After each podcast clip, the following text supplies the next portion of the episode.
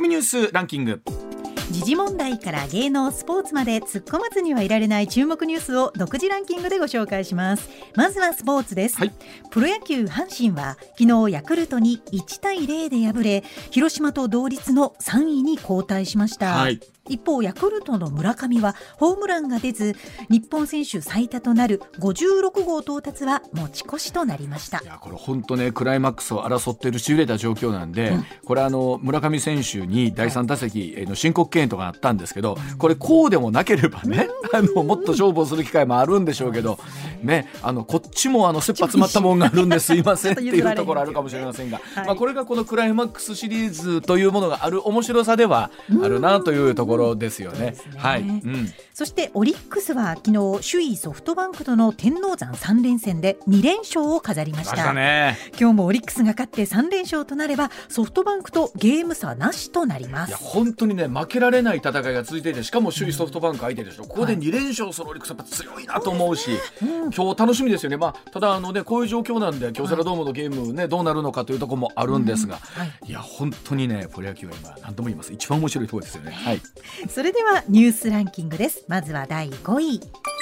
今日の敬老日にちな敬老の日にちなみ、うんはい、総務省が公表した人口推計によりますと、うん、65歳以上の高齢者は去年より6万人多い3627万人で過去最多を更新しました、はい、総人口に占める割合も0.3ポイント増えた29.1%と過去最多となりました、うん、まあ、あの本当に、えー、この敬老の日とそして子どもの日にですね、あのおおじいちゃんおばあちゃんの割合、まあ、65歳おじいちゃんおばあちゃんちゃんと言っていいのかなんですけど。ねま、うん、で、えーね、生まれてくるお子ちゃんの割合と考えた時に少子高齢化っていうのはいかに進んでるかということになってきますしこれ本当、えー、およそ人口の3割が65歳以上の方。ね、あのもちろんあのお体の事情とかでまだまだお元気っていう方もね、当然いらっしゃるしまた本当こういった皆さんの人材活用みたいなものも本当大きなテーマだろうなと改めて感じますよね。いろんな知恵持ってらっしゃいますしね。う。ん、うん、続いて第4位です。昨日午後台湾南東部を震源とするマグニチュード6.8の地震が発生しました、はい、台湾メディアによりますと花蓮県の工場で機械の下敷きになった男性1人が死亡したと報じました花蓮県では建物1棟が倒壊したほか橋桁の落下や駅構内での列車脱線などの被害も出ているということですあの続々と映像入っているのを見ているとですね、非常にまあ厳しい状況のねあの映像が出てきたりしますし、まあどういった形で本当日本が支援お助けをできるかということですよね。はい。続いて第3位。関西の3つの空港の在り方について地元の自治体などが話し合う関西3空港懇談会が昨日開かれ、はい、2030年をめどに神戸空港への国際線の就航を認めることになりました、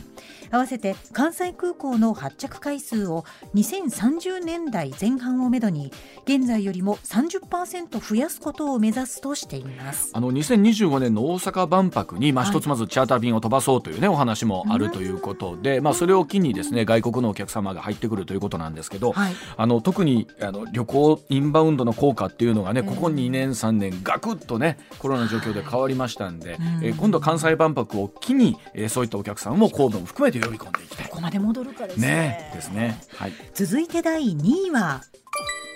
共同通信社がおとといと昨日実施した全国電話世論調査で岸田内閣の支持率は40.2%となり先月10日と11日の前回調査から13.9ポイント急落して、うん、去年10月の内閣発足以降最低となりました。うん一方内閣を支持しないと答えた人の割合は18.3ポイント増え最も高い46.5%となり支持率を初めて上回りました。あのいろんな世論調査が出ている中で今回共同通信の数字はね今上田さんのくれで40.2%というところなんですけど、はい、同じタイミングで毎日新聞が世論調査をしていて、うん。はい、毎日新聞の世論調査だと、えー、支持率が29.29%。30%割りました。あって、まあ、ここで11ポイントまた差があるのもこれはどういうふうに見たらいいんだろうなあるんですけど、うん、総じて、えー、ポイント落としてるということはう、ね、うん、どうでしょう。この辺りの、まあ、もちろん統一教会の対応だったりとか、この国葬ということも含めてなんですけど、えー、まあ皆さんの考えがいろいろあるのかなというところ見えますよね。はい。続いて1位は大型で強い台風14号は昨夜鹿児島市付近に上陸した後熊本県や福岡県を通って九州を北上し九州のほぼ全域と中国地方や四国の一部が暴風域に入っています大阪のテーマパーク USJ ユニバーサル・スタジオ・ジャパンは今日の営業を午後3時で打ち切り明日は終日休園します、はい、また今日甲子園球場で予定されていた阪神対ヤクルト戦は中止となります、はい、上泉雄一のエーナー MBS ラジオがお送りしています。さあ時刻6時27分回りました。ここからは高橋洋一さんでございます。高橋さんおはようございますおはようございます。高橋さん、東京の方は今雨とかは大丈夫そうですか？いや、昨日から降ってますよ。昨日から降って、やっぱ結構東京も強い雨でしたもんね。見てますとね。そうですね。そうですか。高橋さん、この三連休というのは、一回この間土曜日。ね、うん、どこも行かないですか。大阪はあれ普通毎週なんですけどね。ねえっ、と土日はあの土曜日で帰ってきて、うん、そのまま東京でずっと、はい、普通のお休みです。普通のお休みで、なるほど わかりました。ではその高橋さんでございますが、まずはこちらからでございます。さあ岸田総理拉致問題未解決は痛恨の極み日朝首脳会談から20年という話です岸田総理は北朝鮮が拉致を認めて謝罪をした日朝首脳会談から20年と節目となりました。17日2002年5人の拉致被害者が帰国して以降拉致問題未解決となっている現状について痛恨の極みだと語りました。北朝鮮の現状や拉致問題の今後について高橋さんにお伺いをしていきたいと思います。さあ高橋さんまずはこの現状というのはどうご覧になっていらっしゃいますでしょうか、うん、そうですね。なかなかあの進展しないっていうのはその通りですね。はいそうですね。あの、まあ、もちろん各、ね、内閣が誕生するごとにですね、拉致問題の解決ということを、まあ、あ出てくるんですが具体的に進まないですね。進みにくいですよねもうね。うどうでしょう。まずその進まないというのは高橋さんどういったところから見ればいいんでしょうか？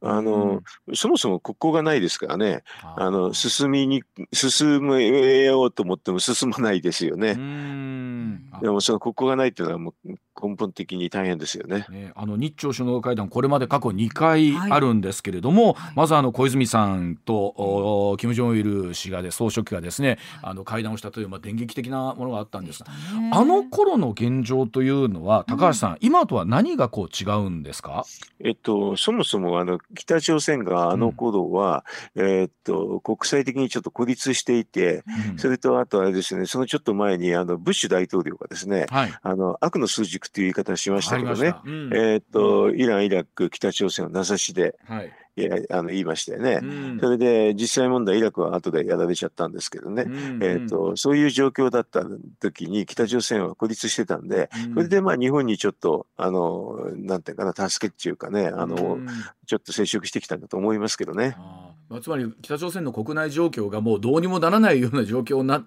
てきたタイミングでないと、逆に言うと、ね、なかなかそういう会談の機会っていうのはなくなるということなんでしょうかね。それは、うん、あの要するに孤立してアメリカにひょっとしたら潰されちゃうかもしれないという、うん、あの恐怖っていうのはあのその当時はあったんですけれど、うん、今はだいぶなくなりましたよね。うん、どうでしょう？今かなり金正恩氏自体は、えー、かなり強気な国内運営と見ていいんでしょうかね？その意味では。まあ強気っていうか、あのまあいろんなところを手玉に取りながらね、核開発を実際もしちゃいましたよね。そうですよね。あの、うん、核がある国は潰されないっていうのが、まあ、国際常識であるんですけどね、うん、それを一応達成したほとんど達成してますんでね、うん、その意味ではあの、えー、っと2000年の時とだいぶ違いますよね。となってくるとそこに加えてですね中国ロシアとの関係というのもあると思うんですけれども例えば中国というのは北朝鮮に対して今どういうスタンスなんでしょうかね。あのそれは中国と北朝鮮の間もいろいろあるでしょうけどね、はい、ただでもあの国境接してて、それであれですよね、うん、あの安保理かなんかであの国連の話になった時も、うん、一応あれですよね、北朝鮮を擁護する立場ですよね。あのもちろんその温度差は見えにあるんですけどね、はいはい、でも北朝鮮一応擁護する立場なんで、うん、あの日本から見たらですねやっぱりあの中国のひえーと、保護下にあるっていうふうに思っちゃいますよね。ということはその意味で言うとやはりさっきのお話じゃないですけども完全に孤立するっていう状況ではなくなってるということなんですよね。うそうですね孤立するっていう状況じゃないしあとロシアも同じですよね。あのどちらかというとまあね北朝鮮よりですよね。だからここを接している2つの国っていうのが結構あれですよね2000年の最初の時よりかはあの連携があるような気がしますけどね。となってくるとですね、はい、例えば今後この拉致問題の解決というか進展というのは高橋さんあの状況とすると厳しいという見方になるんでしょう。一般的にはそうでしょうね。あの、北朝鮮の方から見て話を、日本に話を持ちかける、えっ、ー、と、インセンティブがあんまりないですよね。何かきっかけがあればいいんでしょうけどね。本当にきっかけがあればいいんでしょうけどね。でも外交はだから、あの、こういう時には、あの、まあ、ある意味で、ね、いろんな手を変えしながらやるっていうのは試みが必要なんでしょうけどね。なかなか客観的には難しいですよね。あの、特にやっぱり亡くなった安倍さんがですね、えっ、ー、と、もともとこの日朝首脳会談に同行していたところからですねこの問題に対して非常に積極的に取り組んで、えー、いたと思うんですけれどもその安倍さんの時でもなかなかそのそれ以上の解決なかったわけですもんね。あそれはできないですよね。なかなかできなかったんでだからいろんなルートでトライはしたんでしょうけれどあの、まあ、まあ結果的には難しかったですね。あのどうなんでしょう、ね、特にほらご家族の方がもう高齢化も進んでいてというか、もう随分代替わりもされてという状況の中で、そうですね。ね無念の中で、えー、お亡くなりになったというケースもねたたたくさんありますもんね。そうですね。あのまあじ時は待ってくれないですからね。あのどうでしょう？最後お話しあったその北朝鮮の核開発というところなんですけどもね、最初に自分たちから使うことはないということだったんですがここに急にいやそうそうそう、うん、うん、いやあの使うことはないなんて言ってたのにまあいろいろとああのく国はまあはっきり言ってそんな信用できないですからね言ってる話は、ね、確かに。まあそうですよね、えーえ。ー、うん、とはいえ、うん、今後いわゆるそのなんだ衛星の打ち上げ実験という形でですね、はい、まだ飛翔体を飛ばしてくるということも多々あるわけでしょうしね今後ともね。もうもうそれはずっとそうですね、守備一貫して、あれですね、核の開発はずっとしてきましたからね。うんどうなんでしょうか、例えばこのロシア・ウクライナ情勢がある、待ってですね、また何かこう北朝鮮を刺激してるのかなみたいなところもあったりするんですけれども、やはり、うん、刺激っていうかですね、多分ですね、あのずっともう2000年の初めの頃からね、いろんな時間稼ぎをしながらやってきたことだと思いますよ。はああのそれでいうと本当におっしゃるように、なんか捉えどころがないというかねあの何を信じていいのかっていうところだと思うんですけれども、今お話聞いてると痛恨の極みと岸田さんがおっしゃったその日朝首脳会談から20年、進展が難しいというのは高橋さん。どうやらその状況だということなんですね。そうですね。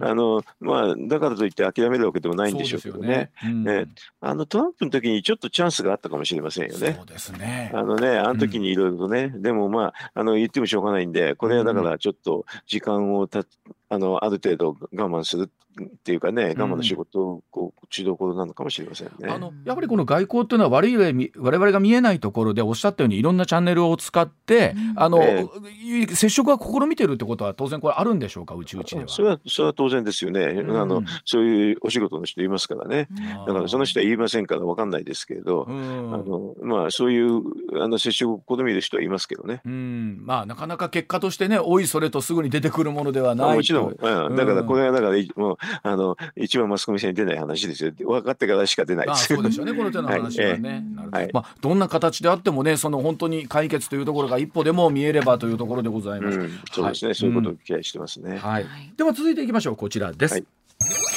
さあ円安の影響なんでしょうか？それともウクライナ情勢の影響なんでしょうか？製造業の国内回帰の機運が高まっているようです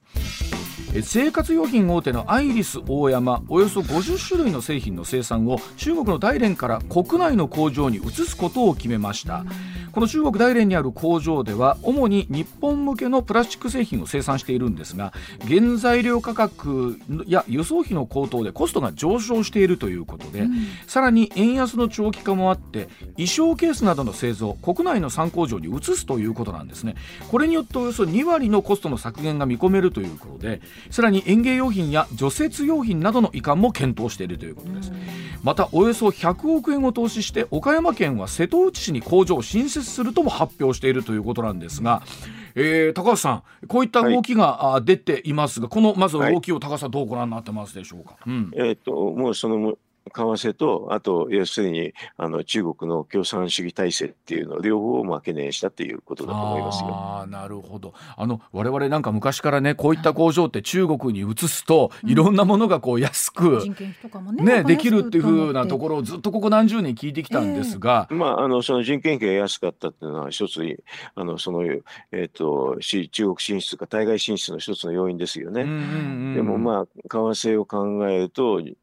あとその中国国内の人件費もその必ずしもあの安くなくなったっていうことですよね。あのおっしゃってた例えば中国の中国の人権問題みたいなところっていうのもこれ、えー、少しあもちろん影響ありますよ。えっ、ー、とこのウクライナの話以降、まああのデカップリングって言うんですけどね、はい、えっ、と中国に依存したビジネスっていうのはちょっとやりにくくなってきてますよね。えっ、と例えばねウウイグルの話をえっ、と原材料を使うと人権問題でやられたりしますよね。はいはい、えー、だからだんだんだんだんそういうその人権問題それでそういうのやってる企業は欧米なんかで商売しにくくなってきてますからね。特にやっぱりアメリカそうですね、うん、グローバルを考えた時には中国は全然プラスにならなくなってきましたね。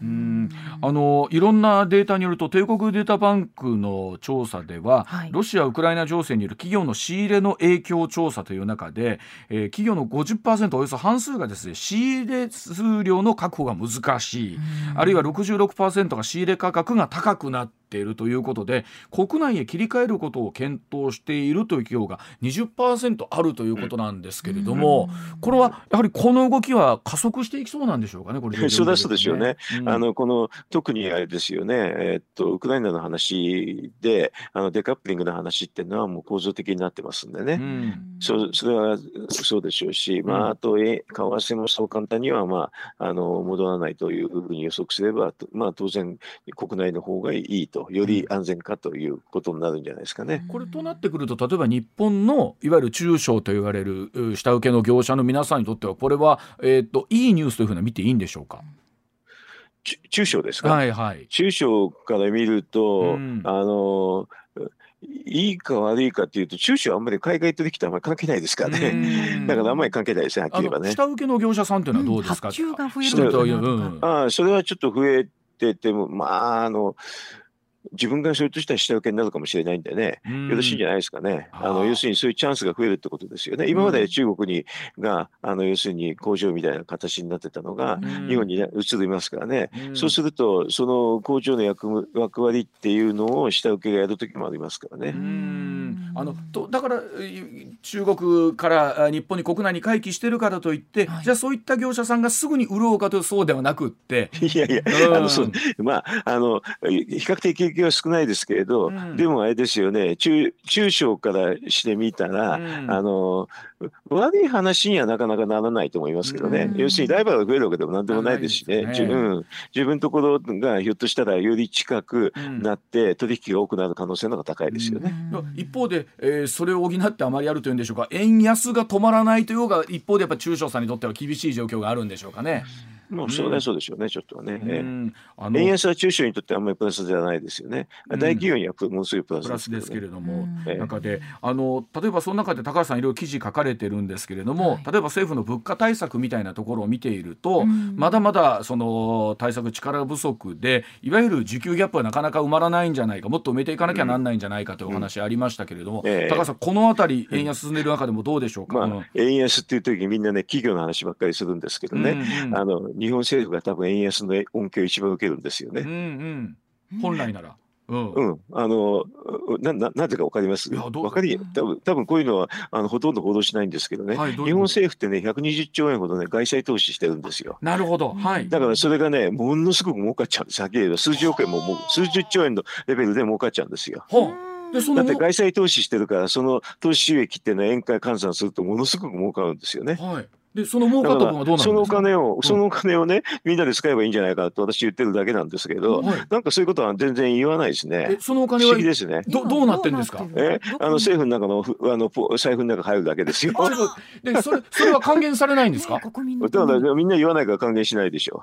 え、誰、誰が言ったらいいんですか、それ？えこういう番組で言うあのすごく政府はなあだ私今言いまして120兆円あってね、うん、2割ね、うん、円安になったら、うん、それだけで、えーと、24兆円。本当は3割ぐらいだから30兆以上儲かり儲かってます、ね、30兆って言ったらだって国会予算の3分の1ぐらいですよあっという間に、だからその分だけいただきなんですいただきというかね、あの政府は楽なんで、うん、だからその一部でもあの返してもらって大変な中小企業に回せばいいでしょって私なんか言ってるだけですけどね。あのいつもほら高橋さんがね、その例えば、はい、補正予算を組むにしてもそんなもうね数兆円レベルじゃなくって30兆規模でとかっておっしゃってるじゃないですか。そういうふうに言うのは簡単に財源が出るから言ってるだけなんですけどね。はあえこれ一番簡単でしょ？でも置いといてもしょうがないですよね政府だって。あ置いといてもしょうがないですけどね。それを国民に渡すって発想がないですよね、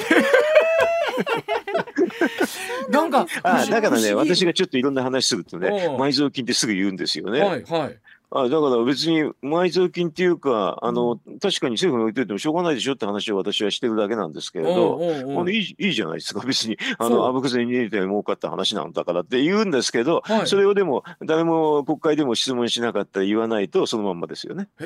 え、でもこれこそ例えば、おっしゃるように野党とかが、うん、えー、言えばいいのにね。言えばいい話ですよね。言わないですね、あんまりね。不思議ですね。高さん、言うたけたらいかがですか？私、だからこういうところで誰にでも言ってますよ、こんなでありますよって。でよってことはあの変な言い方です知ってるわけでしょ？政府の中ではあのああるなと。えっとね案外案外知らない人多いですね。だからこれあのあの財務省がやってるやつなんでね。これね結構秘密のベルに包まれたところもあるから分かりにくいには分かりにくいですね。分かりにくいんですか？そうですね。だからマスコミの人なんか知らないんじゃないですか。知らない知らない。レレクチャーされないと分からないから。レクチャーしませんから。それで言うと誰の財布も痛まずにね。そう誰も財布も痛まずたまたま外債投資を政府がやってたから、それの円安による恩恵を国民に還元するって言ってるだけですけどね。だからこういうふうにやれば簡単に、あの、なんか数十兆のオーダーの、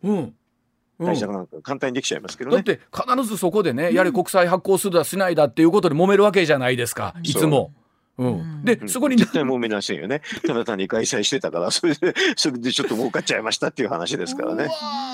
ちょっとこれは高橋さん声高にあのうちの力は。私私はずっと声高に言います言ってるけどね。あの全然ほとんどネットの世界でしか取り上げてくれないですね。えでもこれ現実的な話ですけど高橋さんあの秋にね、例えばあの補正予算をしっかり組まなきゃいけないんじゃないかというお話をなさってますけれども、現実問題これ出てきますよね。うん、出て出てくるけどこういうのってあの私政府の中にいる時にね簡単に、うん、だから安倍さんとか菅さんなんかにはこういうポッとポッと言っちゃう言っちゃうから、まあその時はあんまり円安じゃなかったからなかったんですけどね、普通は言うと結構それなりに、ああ、そう、そうなのって言って、うん、結構喜ぶ、喜んで政府の中でも対応してくれる人多かったですけどね。現実としてですよ、例えばこれで、あの、景気対策なりができてですね、はい、それ例えば物価に対してもコントロールできるとか、そういったところで我々国民に恩恵出てくるとですよ、うん、岸田さんの支持率だってぐっと上がってくるわけじゃないですか。というふうに思うんですけどね、うん、案外これ、でも、あの、要するに普段から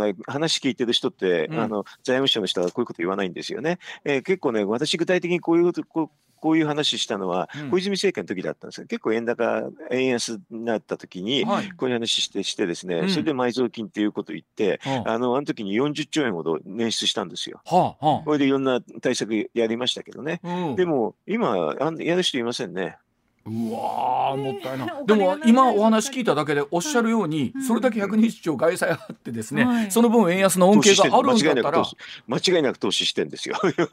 それはもう間違いないんだから。だからちょっとあのその外債をちょっと売ればね、あの簡単にその売売却益って形で、あのさっきの何十兆って話が出てきちゃうんですけどね。あの高橋さんこれないですか？知ってるけど今使い道を考えてるとかってことはないですか、全然そうじゃない。全くね言わない。でねそのまま時間切りになるパターンターンですねこれ。そうなんですね。わかりました。ただあのお話があった時に我々今度例えばいろんなニュースを見ていくあるいはお伝えしていく段階で、はい、今そこで30兆近いその真水としてのお金があるというところは、うん、もっと考えとと方がいいですよね我々もね、うん、あるじゃないかと、あのさっきの100 100 100もうちょっと今大きいんで150兆円弱ですけどね、そのうちのねあの取得為替レートの取得した時のレートっていうのは104円だった確か思いました。104円？うん、だからそれより円安になってると売却売却すればもう本当にウハウハです。ウハウハですよね。そう。うわ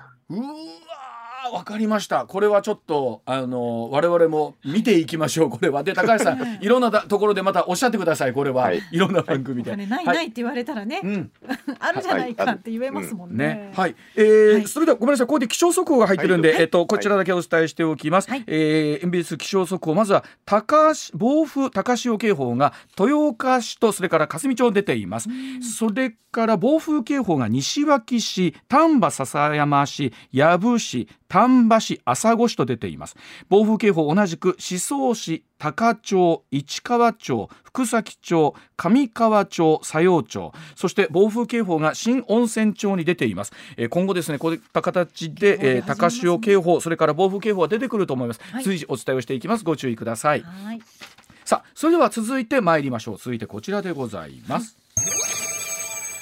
さあ安倍総理の国葬海外から700人参列へ岸田総理の弔問外交は3日間となりそうです。政府が今月27日日本武道館で実施する安倍総理の国葬に出席する海外からの参列者についておよそ700人を見込んでいることが17日分かりました、えー、各国の首脳らに加えて生前の安倍氏と親交が深かったアメリカのキャロライン・ケネディ元駐日大使の出席も調整しています。岸田総理、えー、国葬前日の26日から順次海外からの参列者と会談に臨むということで27日を挟んで28日までの3日間で行われる見通しです、多い日には1日に20カ国くらいの要人と会うという予定だということですが、うん、えー、高橋さんまずこれがいわゆる弔問外交と言われることなんですね。はい、うん、そうですねね、はい、高橋さん、えー、いろんなここに来てまた国葬に関してお話出てますけれども、うん、高橋さんはまず改めて、えー、この今回の国葬について、えー、どういったお考えでいらっしゃいますでしょうか？えっと、うん、なんかあの法律の根拠がないっていうの理解、うん、理解っていうかそれが結構多いんですけどね。はい、あのちょっと役人から役人から見たらちょっと信じがたいあの理由で反対してるなと思いましたけどね、うん。うん、そこは。えっ、と、法律の根拠がないっていうんですけど、それは吉田総理の時、吉田元首相の時にはそういう議論があったの事実なんですよ。だからあのそれを踏まえて、えっ、ー、と1999年ですけどね、うん、えっ、とね省庁再編っていうのはやったってのを覚えて皆さん覚えてますよね。はい、いろんな省庁で、はい、えっ、と合わせて、その時に内内閣府の設置法っていうのも直して、もう他の法律他の省庁みんな直してますけどね。その時にあのそういうふうなあの過去の宿題を全部クリアしてるんですよ。うん、で具体的にはだからその時に内閣設置法ってところで国の儀式で書いてて、うん、あって、うん、これであの例えば吉田総理の国葬はこういやあのその時法律はなかった。あれは1967年かな,、うんですね、はい、なかったんですけれど、うん。うん、99年には実は作ったっていうのは書いてあるんですよね。うん、だからそれ今更そんな話今更すると国会議員がもしかしてたら恥ずかしくってね要するに国民はかあの国会が関与しなきゃいけないっていう人いるじゃないですか。で国会が関与する最高の形式って法律なんですよね。だからそれでも終わってる話をしてるっていうことですね。だからそこのところの議論が平行線とは言いつつも、えー、平行線平行線じゃないですよ。あの決着ついてる話、ね、決着はすでについてるんだってことなんですよね。うん、それをだから平行線のように報道するし、ね、もうびっくりしますあれはね。ああなるほど。えー、まあだからそういう理由でね、いろんな差し止め請求がたくさんあったと思うんですよ。いろんな地方裁判所に、あれは全部却下ですね。うんなるほど。だからそこは法律に基づいてるのでということなんですよね。却下されていくと。法律だから国会がきちんと関与するっていう意味ですでに決着済みですよね。であれを今でも言ってるあの野党の党首の人いますけどね、ちょっと不雰囲気も肌々しいですね。あのそんなのすごいクリアな話だなと思って見てましたよ。これ、まあ、あのその上でこう27日をどういう形でね、それぞれの地域が迎えるかということはあるんですけれども、まあ、もちろんこれ、例えば、あなんだろう、反旗に対して強要するというわけではないというようなメッセージも各自治体からは出てますもんね。もちろん。だから、その強要、強要じゃないっていうのが面白くてね、あの国葬に反対な人ほどね、あの他の人に行くなって強要 するんですよね。なるほど、なるほど。面白いですね。なんか反対の人ほど強要するんですよね。ええ、行くなということを強要する。そうそうそう。面白いですね。なかなかね、この話はね、みんなだからダブルスタンドで平気でやってて。えー強要するんだったら、あの行くことも強要するわけじゃないんだから、うん、本当に個人の自由ですね。でもあのすごくあの反対しているほど人ほど誰それは行くなって言ってますからね。面白いですよね。行く人は全然反対する人はそうですかって終わっちゃうんだけどね。なるほど。これはあの実際にまだ出席者があの海外の要人の方もなんですけども、トランプさんもこれどどうなんでしょうかね？来るか来ないか分かんないっていうね。要するにあのここういう話っていうのは、うん、あの事前にね、うん、えーと、聞かれて答える人も少ないと思いますよ。あ行く行かないってんの。だからなんか、うん、行かないってんのを声高に言う人っていうのはちょっとね普通の常識としてじゃないと思いますけどね。お葬式の話で言わないですよね普通はね。これ例えばそのいわゆる海外の要人の皆さんとの弔問外交ぐらいになってくるとですねいろんなスケジュールあると思うんですけれどもこの3日間に関して言うと比較的そこはもうあの、なんでしょう。えっ、ー、と、まあ、もし仮に来られるということになったら、スケジュール入れていくって感じなんですかね。もちろんそうですよ。うん。うん、あの、それは普通のお葬式と一緒でね、うん、あの、その時にちょこっと残って話する人いるいるじゃないですか。うんうんうん、その時に全部調整はしてないでしょ。ああ、なるほど、うん。あの、言ったらもうそれこそ立ち話レベルでみたいなとこも含めて。そういうのもあるでしょう。ええ、繊細な話も出てくるでしょうからね。えー、岸田さんが対応できるのか。立ち立ち話はしないで、どっか別に場所を作ってるっていうぐらいの話ですから、だから立ち話だといくらでも医者にしにくいでしょうからね、どっかそころに場所を作るって話で、でもその場その場で、ああとか言ってね、思わぬ人と会ってっていうこともあるでしょう。あの例えばここに来てね、あの高橋さん、いろんな、えっと、内閣支持率のデータが出てて、共同のデータだと40%ぐらいというところで、これもちょっとポイントを落としてて、まあ、毎日新聞に至っては29%っていう、ね、ものすごく誤差あるなと思うんですけれども、実際、例えばこの数字ご覧になったあの高橋さんどうお感じになります？まあ例えば共同の40%とかってそうね、かなりあの岸田さんがヘマをしちゃったなと思いましたけどね。どこですかね一番のヘマっていうのは一番の話はね、あの要するに岸田さんってやりたいことって人事なんですよ、うん、あの何かって関係なくてね人事やりたいって言ってそれ今まで、去年2回組閣したんですけど、自分の思い通りの人事じゃないんですよね。で今回初めて参議院選挙区で自分の思い通り人事したいっていうふうに思ってて、でそこであのまあ安倍派外しっていうのを画策してて、うん、それで人事をしようと思ったらとぐぐまあ本当に偶然ですけどね安倍さんのああいうふうな暗殺の不幸な話があって、なるほど。でそれででも人事はしたい、うん、でも人事はしたいんですけれど安倍さんの話もあるからとりあえずあの保守系を、うん、あの開示開示するために国葬の話をすぐ持ち出した、うんうんうん、あの要するにああのしなんて検討士の岸田さんがこんなに決断するのは不思議に思ったくらいですね、はい、ですすごい早かったのはやっぱり人事したい保守派の方に反発食らいたくないからっていうんでやった。と、うん、それでその後は安倍派外しってんで一番手っ取り早いのが、うん、まああのえっとなんていうかな統一教会の話なんですよ、うん。うん、統一教会の話を持ち出して、あの多分意図的に、えー、っと出してると思いますけどね。そこで安倍派外しのムードを作ったと、それでも予想外だったのは統一教会の反対っていうのと国葬反対が完全にあの、まあ、メディアの報道が 多分中心なんですけどね、それで一致しちゃって、それでそれがあの今の支持率に変えって大ブーメランになってるって私にはそんなに見えますね。ああのだから頭いっぱいだったから、うん、えー、っとペロシさんが来た時に、うん、えー、っと EZ に5月打ち込まれても、うん、あの全然 NSC ってあの、えーはい。えー、国家安全保障会議やんなかったですね。はい、あびっくりしましたけど、でも頭が人事でいっぱいだったからってどうもそうらしいんですよね。それであのあと国葬をすごく遅らしてやるっていうのも私もすごく不自然な日程だと思ってたんですよ。これはあの、国連総会の後なんですよね。だからちょっとこれはないんですよね、はい、普通は。もっと早くやるのはあの葬儀ですからね、もっと早くやるのが普通なんですよ。でもそれはでもな自分がすぐ改造したいからっていうのを優先したから、国葬が後になっちゃったと私は思いましたけどね。あということは、やっぱり内閣改造が先だったってことだったんですね。だから全部、内閣改造頭パンパンになってるって言って、いろんなことが全部説明できるんですよね。はあ。だと本当その内閣改造をうまくするために、うん、あの国葬も先にあ早くやったし、それで統一教会も出したっていうところがやっぱりミスだったと私には思いますけどね。あなるちょっとその話、コマーシャルの後もう少し、はい、あの、お伺いしていきたいと思います。一旦お知らせです。はい。さあ時刻6時56分回っています。引き続き高橋さんとお話進めていきたいんですが高橋さんそのねあの人事のことで頭がいっぱいとお話ありましたけど、はい、でも人事をしたいということはその先に見据えているものがあるからの人事だと思うんですけれどもそれがないのが岸田さんなんですよ。ま あ、時々はそういう人事部長でそういう人いるでしょ。ういやでも例えば自分の意のままに人事をやってその後に、うん、ほらなんかこのそこで終わりって人もいるでしょ でも本来普通に考えると、うん、あのやりたいことがあってそのために人事するそうそうそう。でもそうじゃない人いますよ。はあ。人事がやりたかっただけ。そう、うん、それは安倍派を外したかっただけ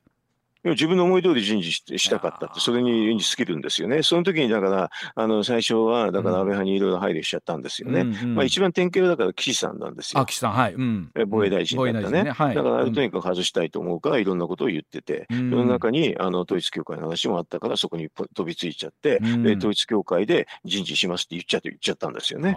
でも結局やったはやったなんですけど問題はまあもちろんこの円安どうコントロールするかまあコントロールするかどうかですけど円安円安はだから全然興味ないんですよ、うん、興味ない。でも本来うん、でも、えー、だったりとか問題としてみれば物価が高くなってきている、うん、そういうのも興味が少ないんですよ人事がやりたいから。安全保障の脅威だって大変。安全保障もあれで人事したいから NSC 開かないんですよそらあのいろんなことを検討しているというのがなかなか見えないのはその通りだなというのは今今今のお話聞いて全部がこう腑に落ちるところありますけれども とはいえあの国家の価値とはいえなんですけどとはいえなんですよ。コントロールしないといけないわけじゃないですか、あの国の。でもね、うん、さっきのね円安の話なんかはね、うん、あのたんまりと政府の方でお金がありますよって話は財務省だとすぐ分かるんですけどね、うんうん、周りに財務省との分けがそんなことも言ってもらえないんですよ。うんでもこれだけ例えばそれでいて支持率が上がってこないというのはやっぱり焦りますよね。焦りますよね岸田さん自身も。今までは検討で支持率が上がってき上がそう維持したのにね、うん、でも逆に言うと何も検討だからもう何もしないっていうのはバレたっていうのとも言えますよね今回ね、うん、まあ、例えばこれ統一教会旧統一教会との関連がある議員の名前リストを出したとてねダメですよこれは。な何にもどっちにそうそう、どっちに転んでもダメですからねこれはね、うん、統一教会はリスト出したところでまだ不十分だって言われるのは確実ですから。これ例えばこれ党内みたいなところがこうなんだろういわゆるコントロールできてくるんですかねこの数字が。できででできないですこれ。だからどんどんどんどん悪くなって大変ですね、うん、これね。えあのどうですか？きな臭い話になってくるということもあるんでしょうか？あもちろんありますよ。えー、っと多分だから秋ぐらいに解散っていうふうに手を打つ可能性あるんですけどね。あのこれはね、うん、えー、っとね区割りっていうのがあってほら、はい、あの一票の格差っていうのがあってそれぞれ、はい、あのほらあのなんだっけな、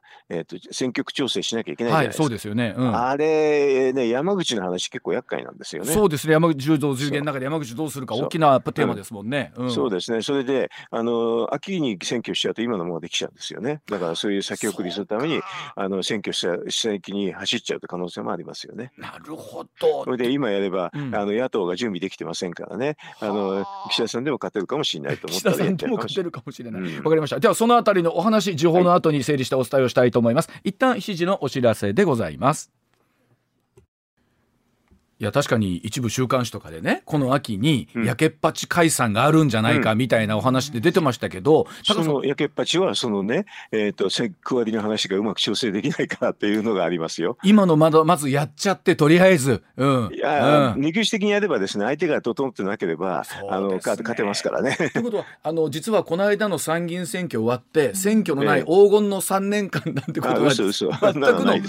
あの腰据えてこの後政策できるんじゃないかとかって言ってたのもも実はそんなことは全くなかったってことですかうんまあもともとあの政策を期待しちゃいけない方ですからね。いやでも確かにあのそういったお話も出てくるんでしょうね。となってくると、まあ、国葬ももそれは出ますよ、うん。ね、あのそれであのひょっとしたら脅しも出るかもしれませんけど、ね、脅しの方はね、うん、えーと、来年のサミットまでがあ、まあ、脅しにくいんでね、うん、その脅しの話は出る可能性少ないんですけどね。サミットは広島でやるじゃないですか、す。よね、だからあれを言う態度っていう話が必ずありますからね。そこまであの引っ張っていこうと。そうするとダメージが少ないように、あの来年の秋あ今年の秋ぐらいに総選挙しとけばいいかなっていう手はありますよね。一旦そこで信任もらっといて、で、えー、次のサミットを花道にご言うた、ようでけた筋書きやなという。そんな気がしてきた。はあ、でもでもそれと思うと高橋さん常に国会議員の人とかっていうのは、常に選挙が頭の中にやっぱあるんですね、結局はね。選挙が頭の中にあるから先の先まで読みながらみんな考えて行動してますよね。うん、ででだからこそ人事がしたいみたいなところも見えてくるし、ね、もう人事がしたいっていうのはね本質だから要するに人事だからもう一生懸命したいっていうのはもうあの岸田さんの特質なんですよね。でもそうやって思うとなんか僕らの方向いてくれてない感じがありますよね。あのいわゆる国民ってさ人事が頭いっぱいだったら 無理でしょ。えそうでない人でもそうでない人を我々は常にこう期待したいじゃないですか、うん、でもそうでない人はね、うん、あのまああの安倍さんとかね菅さんってそうじゃなくてね先にやりたいことがあるんだけど、うん、そこはだから既得権の触れちゃうから寄ってたかってみんなが叩くでしょ。うんなるほどだから逆に言うと岸田さんは人事っていうのこと知ってたから、そういう叩かれ方はないんですよ。うん。ある意味すごい平穏な感じで粛々と毎日が進んでいくっていうことなんですね。あの岸田さんだと。何も何もだからやらないからあそこの文句はないんですけどね。あのその意味ではでも今回はだからやらないのがばばれちゃったって感じがしますけどね。ね。でもなんか今回総選挙で総裁選ばれた時にはね、はい、えー、党内の選挙で選ばれた時には前の時とは変わったなっていうイメージがすごい岸田さんに対してあったと思うんですけれども、ずいぶん自分からメッセージもね、発するようになって。なられたんじゃないかって全然そうじゃないでしょ。うん、メッセージがほとんどななかったな何言ってるか分かんなかったですよ。ねいや、うん、でもあの内閣支持率って僕らの視聴率以上にね、多分ももっと気にしてると思うんですけど、まあ、気にしてますけどねだからまああのある程度操作もできますからね何もしなければこんなもんでってこれであの左の方をねちょっと味方につければね結構そこそこの支持率は確保できるんですけどね。ねただもうねあのこの国葬とあれは本当にえー、っと尺度しすぎて大ブーメなんですね。この統一教会と国葬はね。そうか。策に溺れてしまったということなんですね。します私には。わ、えー、かりました。えー、おそらく来週ご出演をいただくときには、はい、あの、えー、国葬前日ということになってますんで、また世の中、はい、ちょっといろんな動きあるかもしれませんが、はい、改めて来週よろしくお願いします。高さんどうもありがとうございました。はい、どうもお願いします。まああの一国の総理ってね、い、ろんなことを考えながら当然国家の舵取りをしてると思ってるんですけど、はい、うちいやそれは人事課ってそれは頭にあるでしょうけど、えええ、今おっしゃったように本来、はい、何か政策を通したいから人事がそうですよそうですよあると思いたいんですけど会社の人事部だってこんな会社にしたいから こういう人事をみたいなことですもんね。でももしかしたらラジオ機の皆さんの中でも、ええ、あうちの会社の人事も人事好きやなってそういうところも多いでしょうか。ねあの我が社は大丈夫かと今ふっとこう 心の中でいろんなことうん、感じながらですけどね。ねいやあのとはいえ本当に言うようになんだろうえっと、い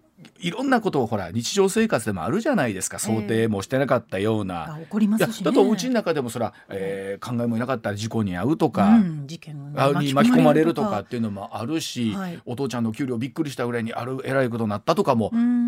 あったりそういう時にどういう言葉を発してくれるかとかなんかそういうのでね、ね、あのついていこうって思うかどうかって変わってくると思うんですよ。でもそうやって思うとなんか、はい、いろんなもののいなんか映し鏡じゃないんですけどねね見えるとこあるかもしれません。人がやることですからね。ねはい。さあそれでは時刻7時5分になりました。この時間のニュースまとめてお伝えいたしましょう。MBS ニュースです。メガネの愛玩がお送りします。